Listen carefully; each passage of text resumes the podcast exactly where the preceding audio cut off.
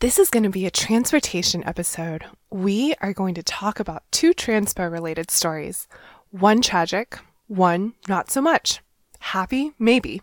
Yep, the first is going to be on the brutal alleged rape and murder of a Didi passenger, and the second on the state of electric vehicles in China. Did you hear? Tesla took the first step towards opening up a factory in Shanghai. The president's key economic team goes to China. Uh, after a whole night thinking, I say I still want to do it.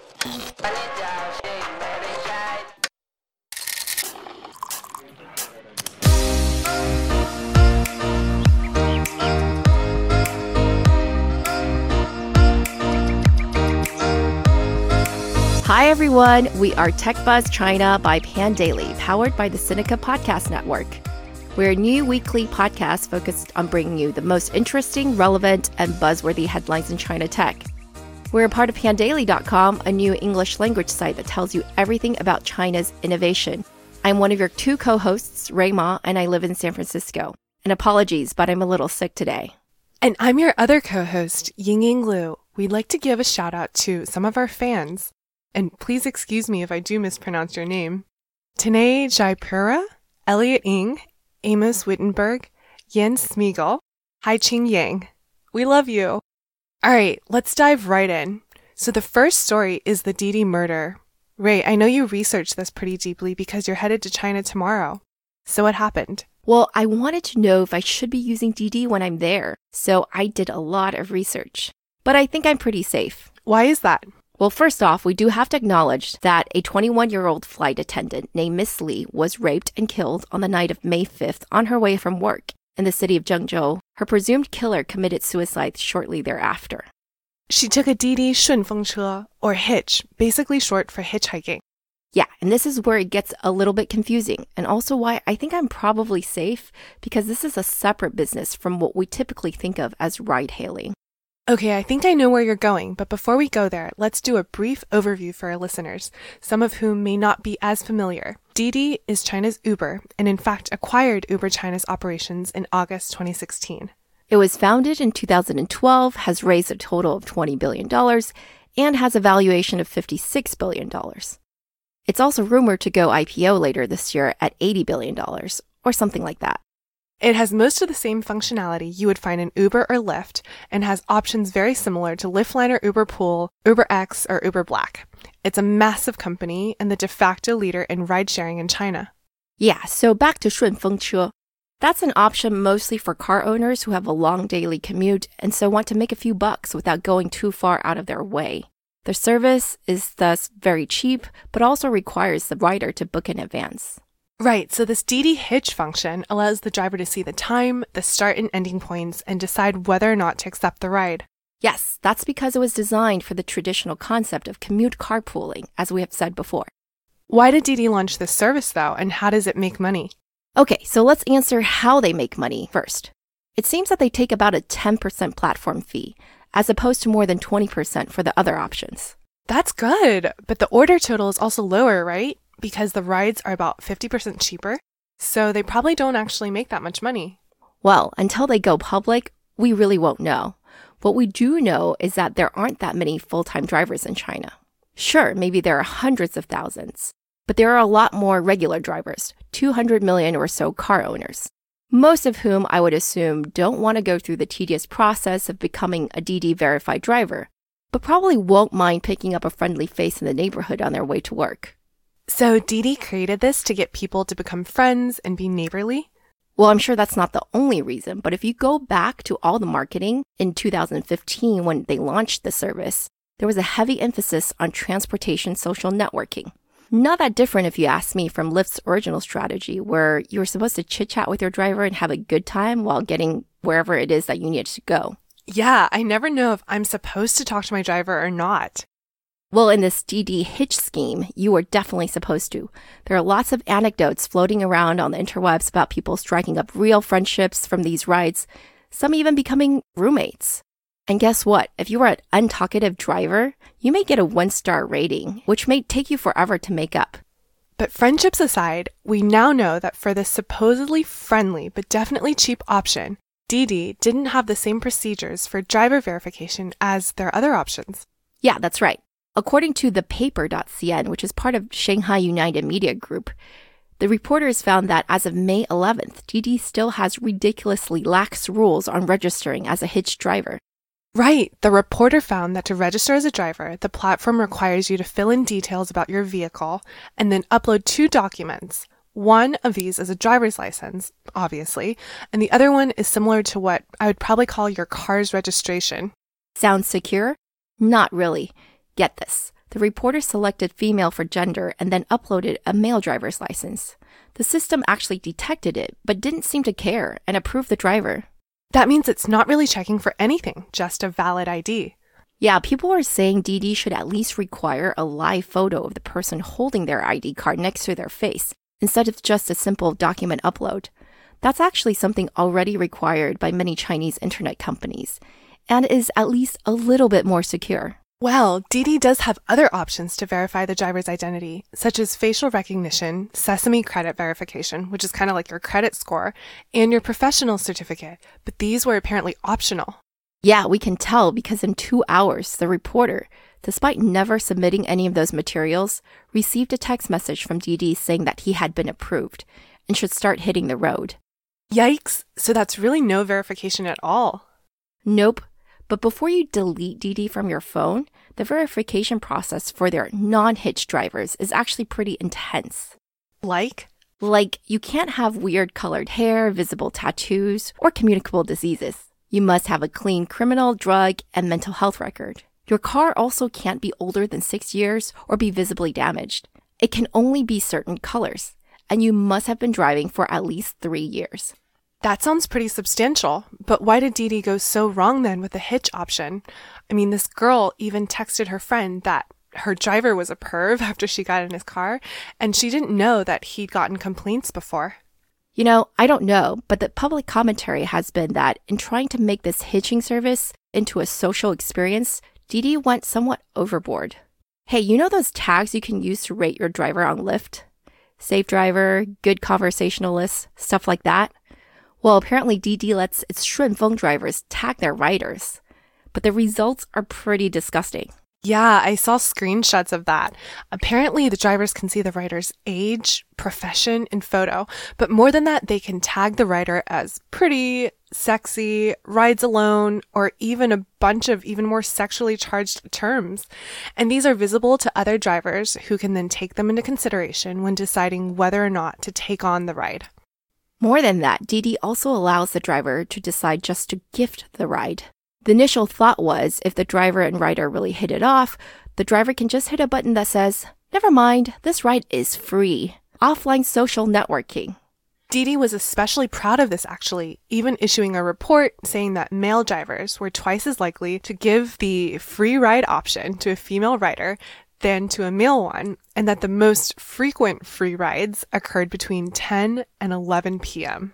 Yeah, so now imagine you're Miss Lee looking for a ride. You might have already been tagged as very pretty and rides alone by previous drivers. Your driver is super creepy, but you just quietly text your friend and don't say anything because you're a poor 20 something and you're hoping by being nice and sociable, you may get a free ride. Of course, we're not saying that's definitely what happened because we really don't know. But the product, for sure, had some design and execution flaws that made it easier for such tragedies to happen. And this wasn't the first murder. A female teacher was also murdered in Shenzhen in 2016, also taking a Didi Shunfengche. Well, the reaction this time has been swift and fierce. When Didi offered a reward for the killer's whereabouts, people thought that was lame, insincere, and irresponsible. They're demanding that Didi make real amends, and the company is voluntarily shutting down its hitching option beginning May 12th and promises to revamp the product. What do you think? Do you think it's Didi's fault? Well, yeah, like we said, I think there's a basic level of responsibility here that Didi should bear in screening for drivers and designing the product in such a way that it doesn't encourage bad behavior. I'm not saying that male riders aren't also at risk, but the types of tags that were allowed and the comments that these hitch drivers put in the back end put female riders in disproportionate danger. Yeah, I have to agree with you there. It was a great violation of privacy and personal dignity. While I can understand that initial plan was to have the ride experience be more social, it's simply not okay to be ogling over riders and posting about their sex appeal. And way more intensive background checks need to be done. Here's to hoping Didi fixes it fast.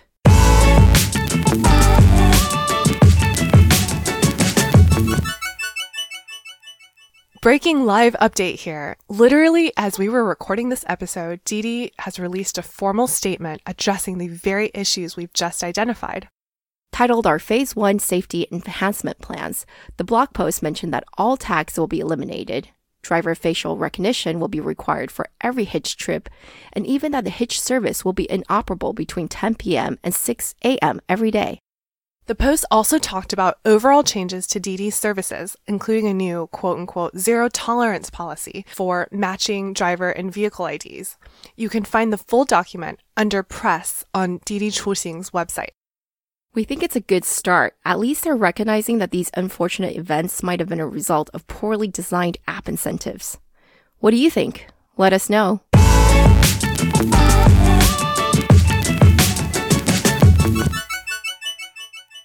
Last week, China announced that it would allow foreign new energy vehicles or NEV car makers to take full ownership of their local ventures. This is a big concession on the part of the government, which is quite strict with every other industry, including fossil fuel powered cars. It won't be until 2022 until that industry opens up. Right, and very soon after, on Monday, Reuters broke the news that Tesla had set up a new wholly owned company in Shanghai. This new company, called Tesla Shanghai Co. Limited, was registered on May 10th. This means that Tesla is much closer to producing its own electric vehicles in China and to establishing its very first gigafactory outside of the US. Tesla stocks were up 1.2% on Monday. Good for them. So, the focus of this new company in Shanghai will be the development and services of electric vehicles, auto parts, energy storage facilities, and even solar panel products. Nice. Tesla already owns 24 stores, over 100 supercharging stations, and over 300 regular charging stations in China. It's actually one of only three non Chinese EV brands for sale in China today. The other two are Nissan Leaf and Denza. Yep, Elon has been keen on China for a while. As early as 2014, he even exchanged emails with our very own founder, Kevin. He asked Kevin for advice about where he should locate his charging stations and who he should speak to to make progress for Tesla in China. So, this is a major dream come true, even if it's just the first step. But Tesla should know that it has dozens of Chinese competitors in the making, even though Beijing has basically taken away the safety net and decided to let the strongest win. Most of you know about Tesla, but what about the other Chinese homemade brands? And there are plenty of them. In 2017, Chinese brands accounted for 96% of the roughly 700,000 electric vehicles built and sold in China. The major companies include BYD, Beijing Electric Vehicle Corps, Zhidou, and Shanghai Auto. After subsidies, and there have been really generous subsidies, the five best selling EVs, three of them retail for under $10,000. So the typical Chinese EV is a low price, a low range, and low speed. I'd like to add here that there are many new EV challengers, such as NIO, Byton, Iconiq, WM Motors, and Xiaopeng Motors, or XPENG, as they call themselves in English. Yeah, China has more than 50 EV startups. I got the chance to meet and spend quite a bit of time with the co-founder of XPeng or Xiaopeng Motors, which is the current leading EV startup. The company is literally named after one of the founders, He Xiaopeng, he was an angel investor in the accelerator I used to work for. The last time we met was in the middle of last year while he was here in the Valley on a massive hiring spree. This is a man who is already an established entrepreneur, probably best known for co founding UCWeb, a browser company, back in 2004. UCWeb was then acquired by Alibaba in 2014 in an undisclosed deal supposedly worth $4 billion. Right. And when we spoke, it was probably less than one month after he had officially left Alibaba to work at Xiaopeng full time as chairman. And here he was already hiring for technical talent. I just checked our WeChat records and looks like it was the week of September 7th. Man, Chinese entrepreneurs really do move fast. Yeah, so here is a company formed by founders who essentially have no background in creating electric cars or running EV companies. And yet, because of the team's background in founding previous companies, they were able to attract funding from folks like Alibaba, of course, GGV, Shunwei Matrix, Morningside, and IDG, all really top notch Chinese VCs. Wow, what an incredible list of backers.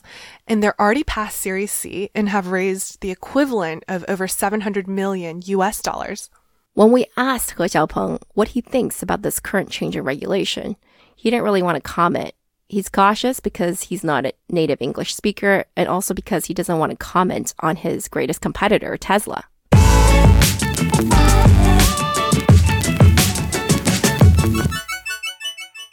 China is the world's largest market for EVs. With the government pushing this market, the number of vehicles is expected to nearly 10x between now and 2025 to 7 million units. And it's worth noting that though we've focused on Chinese and US brands here, there are a lot more players in the market. Folks like Japan's Toyota Motors have announced plans to produce EVs in China around 2020. They've also got plans to make hybrids and to produce more core components, such as batteries. BMW has also talked about plans to produce an electric SUV and to release it in China before anywhere else.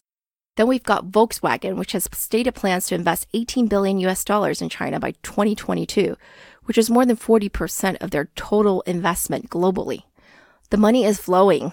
Ying Ying, I know you have some opinions on how this will play out. Yeah, my verdict is that these new EV makers, especially the younger upstarts, such as Xiaopeng and even BYD, are not to be overlooked.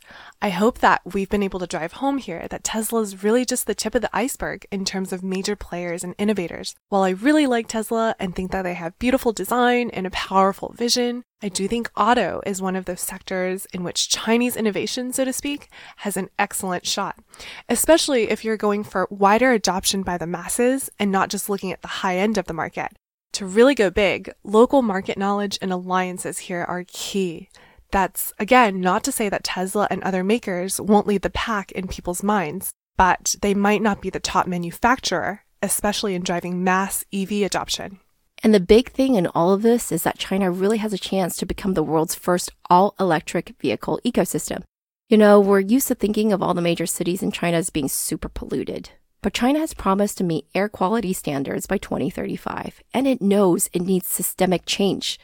The fact is, China's auto industry as a whole is quickly turning all electric. That's right. That stat we gave you at the beginning about the 700,000 all electric cars manufactured, that's actually more than the rest of the world combined.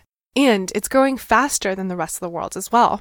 We could really have an entire series of episodes about the details of this phenomenon, but let's just say that perhaps government led growth in this area will continue to be a boon.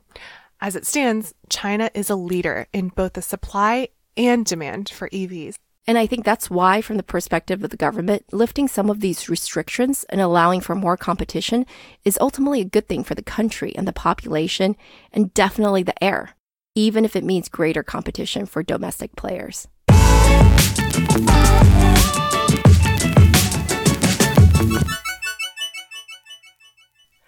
We'd like to give a shout out to our partners at SupChina. In addition to our podcast here with Pandaily, they published the Exela Sinica podcast, a weekly discussion of current affairs on China with journalists, writers, academics, policymakers, and business people. So while we only focus on tech, they really give you the entire overview. SupChina, hand in hand with GGV, also publishes the GGV 996 podcast, which interviews top tech leaders in China tech and investment. Hans, Zara, and team are phenomenal, and we are big fans. Have a listen.